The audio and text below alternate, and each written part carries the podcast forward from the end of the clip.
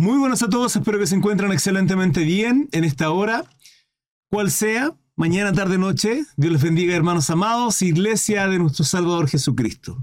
Continuamos con el capítulo 1 de Marcos. En este caso, obras sobrenaturales, milagros, sanidades de nuestro Salvador Jesucristo. Que Dios les bendiga. En el nombre del Padre, Hijo y Espíritu Santo, Marcos capítulo 1, versículo 21. Dice así, y entraron en Capernaum y los días de reposo entraron en la sinagoga y enseñaba. Para los nuevitos recuerden que el día de reposo es Shabbat, equivale a Shabbat. ¿Sí? Y se admiraban de su doctrina, porque les enseñaba como quien tiene autoridad y no como los escriba. Es que tenía autoridad, Él es la autoridad. Jesucristo nuestro Señor, nuestro Dios. Pero había en la sinagoga de ellos un hombre que tenía un espíritu inmundo que dio voces. ¿Dónde estaba? Afuera, no, hermano. El endemoniado estaba dentro, tenía un espíritu inmundo, dentro de la sinagoga. Digo, en todo ese tiempo, ¿cuántas veces habrá asistido? ¿Cuánto tiempo venía asistiendo a la sinagoga? Llámese en paralelo iglesia de aquel tiempo, ¿sí? Para los judíos, donde estudiaban la palabra Torah, Tanaj, etc. ¿Cuánto tiempo? Y ninguno de los fariseos se pudo dar cuenta. Religiosillos, hermanos. Que dio voces diciendo, ¡Ah! ¿Qué tienes contra nosotros, Jesús Nazareno? ¿Has venido para destruirnos? ¿De quién eres? El santo de Dios. Estos demonios, Jehová les reprenda, testificando de quién era Jesucristo, el santo de Dios. Pero Jesús le reprendió, hermano, no entró en diálogo con él. Le reprendió diciendo, cállate y sal de él. Esa es la autoridad que tenía nuestro Señor. Y el espíritu inmundo, sacudiéndole con violencia y clamando gran voz, salió de él. ¿Sí? 27. Y todos se asombraron, de tal manera que discutían entre sí diciendo, ¿qué es esto? ¿Qué nueva doctrina es esta que con autoridad manda aún a los espíritus inmundos y le obedecen? 28 finalizo. Y muy pronto se difundió su fama por toda la provincia alrededor de Galilea. Deberían surgir dudas acá. Espero, hermanos, ante todo hacemos este estudio bíblico, así que dudas, preguntas, consulta, les leo, varones. Hermanos, Jesús sana a la suegra de Pedro. Continúo. Al salir de la sinagoga, vieron, vinieron a casa de Simón y Andrés. ¿Sí? Recuerden que había sido llamado con Jacobo y Juan. Y la suegra de Simón, que estaba acostada con fiebre, y enseguida le hablaron de ella. Entonces él se acercó y la tomó de la mano y la levantó e inmediatamente la dejó la fiebre y ella les servía. Otro milagro, el actor de nuestro Salvador Jesucristo obrando en aquellos que estaban enfermos. Ley marcial nomás, mi hermano Jesús Manuel. Ley marcial nomás. Algunos, dicen que por esto Pedro le negó. Pedro dijo, ok, mi suegra está enfermita, puede estar tranquilo, y llega el Señor y la sanó. mi hermana Marce, es de las que piensa así, ¿eh? ¿Cómo piensa así mi hermana Marce? ¿Cómo se le ocurre? el Señor mostrando su amabilidad, su cariño, su amor. Eh, muchos son sanados al ponerse el sol, del 32 al 34. Dice, cuando llegó la noche, luego de que el sol se puso, le trajeron todos los que tenían enfermedades y a los endemoniados. Y toda la ciudad se agolpó a la puerta y sanó a muchos que estaban enfermos de diversas enfermedades y echó fuera muchos demonios. Y no dejaba hablar a los demonios porque le conocían. Hermanos, eh, acá con relación a todo lo que tiene que ver con sanidades, espíritu inmundo, enfermedades, sí, era nuestro Señor, nuestro Dios, obrando milagros, sanando a los enfermos, libertando a los cautivos. Pregunto, Hoy día ocurre eso. Quisiera saber vuestros comentarios. Quisiera saber si es que, ¿qué piensan respecto a ello? si pueden haber este tipo de sanidades, si hay este tipo de milagros, si han estado enfermos y han vivido una situación en la cual Dios ha glorificado por medio de una sanidad que hayan tenido, algo cortito. Sí, hermano Cri, no, hermano Cri, se puede obrar así. Los ministros, los sacerdotes, son enviados de Dios, que tienen el Espíritu Santo. Dios los puede usar como instrumento en ese tipo de, eh, de milagros y sanidades. Quiero que entiendan algo, hermanos. Lo he dicho, lo he explicado en algunos reels short, sí, a través de, mi, de mis redes sociales. Los milagros acompañaban a los varones de Dios, profeta, líderes, sí, etcétera, apóstoles, evangelistas, porque cuando traían un mensaje de parte de Dios, para saber y para ser respaldados de que el mensaje que traían era de parte de Dios, habían obras sobrenaturales. El ejemplo de esto, y siempre lo coloco, es el caso de Moisés. Moisés es enviado a liderar al pueblo en el éxodo de Egipto. El Señor le dice, yo soy el que soy, te envía, dile a mi pueblo que yo soy, te envía y que... Y luego le dice, Señor, no me creerán, ¿cómo me creerá el faraón? Bueno, tira tu vara, se convierte en serpiente, vuelve a tomarla, se convierte en vara. Esa es la señal sobrenatural. ¿Para qué? Para que aquel eh, faraón y el resto que estaba ahí se dieran cuenta, respaldado por una obra sobrenatural, de que el mensaje que traía Moisés era de parte de Dios, o sea, era varón de Dios. Esto lo podemos ver a lo largo de toda la palabra del Señor, toda la palabra. Siempre los milagros respaldan a aquellos varones que tienen un mensaje profético, ya sea de exhortación, ya sea de profecía en cumplimiento, ya sea de juicio, de corrección, etc. Mensaje profético aún en el Nuevo Testamento con los apóstoles. El Señor era obrando a través de ellos. Pero pregunto, ¿eso ha cesado? ¿Qué creen ustedes? Estoy hablando de la obra de Dios, estoy hablando de los dones del Espíritu. ¿Sí? Estoy hablando de la obra de Dios, porque hay quienes consideran, y es completamente respetable, respeto a mis hermanos, los considero mis hermanos, que son cesacionistas, vale decir, creen que los dones y los cinco ministerios, o algunos dones y algunos ciertos ministerios cesaron. No pasa nada, no hay problema. Pero ¿qué ocurre con ello? ¿Yo sigo obrando?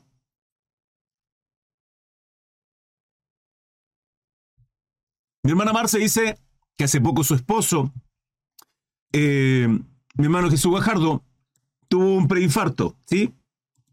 El día, ¿cuándo fue hermana Marce? ¿El día lunes? domingo. Eh, y dice que le hicieron exámenes, preinfarto, hermano. Le hicieron exámenes y no tenía nada, finalmente después de haber tenido un preinfarto. A mi abuela Dios le restauró su columna, tendría que estar postrada toda la vida, pero no fue así. La gloria sea para Nuestra Señora, amén. El lunes, mi hermana Marce, ok. Servimos a un Dios, hermanos amados, que sin lugar a duda es todopoderoso, sobrenatural, y que además es inmutable, Dios no cambia. El mismo Dios obrando milagros en el Antiguo Testamento, en el Nuevo Testamento, es el mismo, hermanos, obrando milagro hoy día. Por lo tanto, la fe dice la palabra que mueve montañas. Si tuviésemos fe, hombres de poca fe, así nos dice la palabra. Ahora, eso no quita la misericordia de Dios que sigue obrando milagros. Yo creo sin lugar a duda que Dios sigue obrando milagros y que además usa a las personas con dones, ¿sí? Porque Dios capacita con dones. ¿Los dones qué son? Son, entre comillas, talentos sobrenaturales. Esa es la diferencia de un talento. Los dones no son talentos, sino son, son aptitudes sobrenaturales en las cuales Dios se glorifica. La gloria es para Él. Orlando dice a mí me dio un ACV, accidente cerebrovascular, y el Señor me sanó y si me ve, estoy como si nada. Me pasó. La gloria sea para el Señor. Mi hermana Marcia dice, le dije que nos hiciera algo en el cuerpo para rechazar el cigarro y le apretó el corazón. es, una, locura, muchos pensarán en... Sí, cualquier cosa, pero, pero Dios obra así, hermano. La verdad es que sí. Dios obra así. Ya, continuamos entonces. Creemos absolutamente que es un Dios de milagro que sigue obrando milagros al día de hoy sin lugar a duda. 34, vamos del 35 al 39. Jesús recorre Galilea predicando, levantándose muy de mañana, siendo aún muy oscuro, esto es la madrugada, hermano. Salió y se fue a un lugar desierto y allí oraba. A un lugar desierto.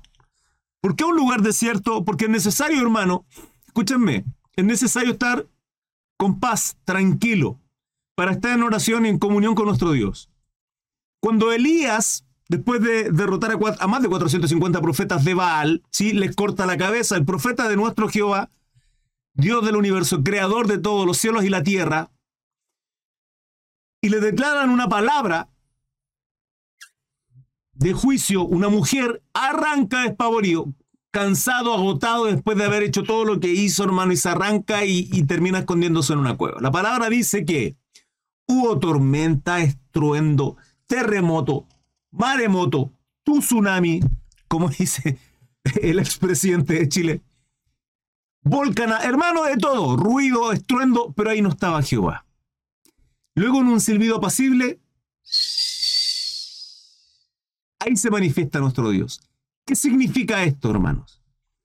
Que usted con todos sus problemas, con toda su cabeza, crisis, problema, mi esposo es una bestia que no se quiere no se quiere comportar como mis hijos los quiero, se los quiero mandar, Señor. Si todo eso, hermano, no, no, no, nuestra cabeza no tiene tranquilidad, nuestra alma no tiene paz. Necesitamos ese momento.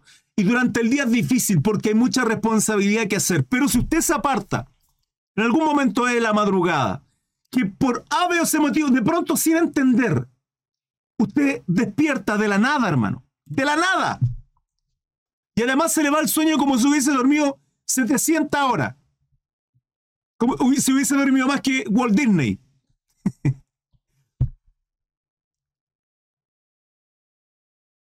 en ese momento, por ahí apartado, en algún lugar, arrodíllese y diga, Padre, bendito Jehová, Señor, heme aquí. En ese momento, de la noche de tranquilidad, de paz, su mente está más quieta. Sus pensamientos están más quietos. Levantándose muy de mañana, siendo aún muy oscuro. Jesús siempre se apartaba, hermano. Siempre. Veamos los momentos y cómo él hacía su oración al Padre. Salió y se fue a un lugar desierto, solo. Y allí oraba. Esto está el 39. Y le buscó Simón, y los que con él estaban, y hallándole le dijeron, todos te buscan. Él les dijo, vamos al lugar, a los lugares vecinos, para que predique también allí, porque para esto he venido. Acordé un libro. Y predicaba en las sinagogas de ellos en toda Galilea y echaban fuera los demonios. Hermanos, si los dones que tenemos, yo soy una persona que cree en la continuidad de dones, en que Dios se glorifica en las capacidades que puso Dios en su pueblo, en su iglesia, para que Él se glorifique, para que seamos de bendición los unos con los otros y para que bendigamos a aquellas personas que necesitan ser alcanzadas por medio de una palabra y confrontados por el Espíritu Santo. Esos dones, esos trabajos, esas capacidades, hermanos, tienen que ser trabajadas, con oración y con ayuno. Y predicaba la sinagoga de ellos y toda Galilea, y echaban fuera los demonios. Y 39.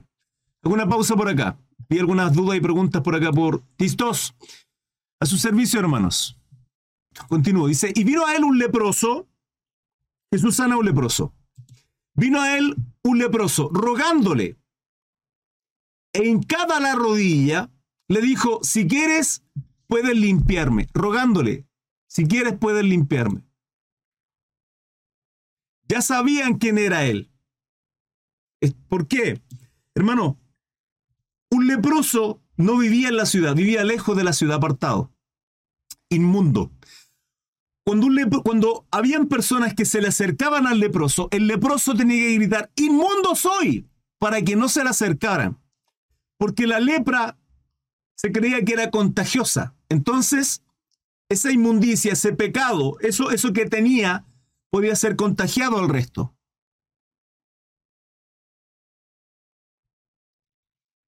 Tenía que gritar inmundo soy y alejar a aquellos que venían caminando hacia él. Y vino a él un leproso regándole, hincada la rodilla. Le dijo, si quieres, puedes limpiarme. Y Jesús, teniendo misericordia de él, extendió la mano y le tocó, y le dijo, quiero, se limpio. 42.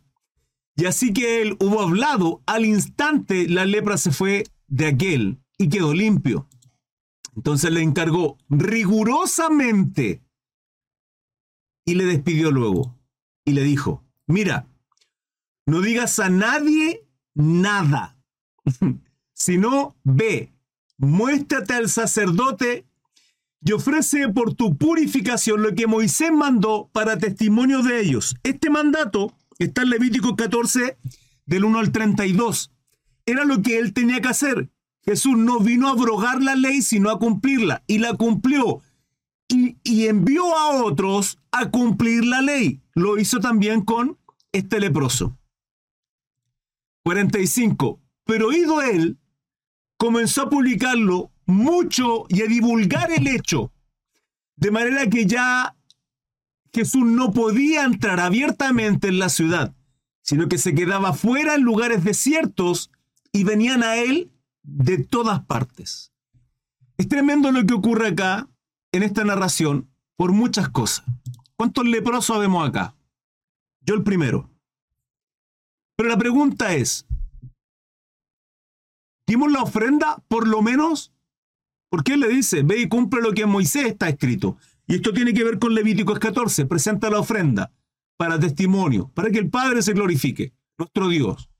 ¿Cuántos entregaron su ofrenda? ¿Sí? No estoy hablando de lo económico, usted sabrá, el espiritual lo entiende. Digo como mínimo, hermano, como mínimo, ¿sabe por qué?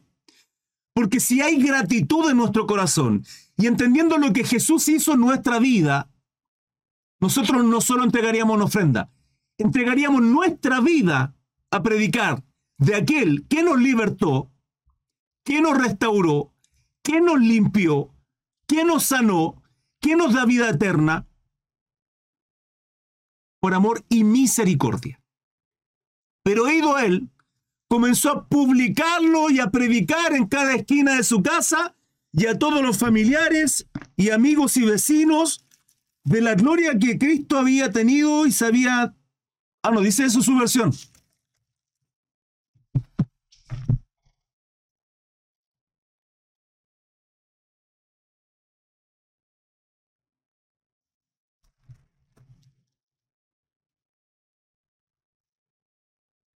Uno diecisiete. Y les dijo, venid en pos de mí y haré que seáis pescadores de hombres. Y es así como finaliza este primer capítulo del Evangelio de Marcos.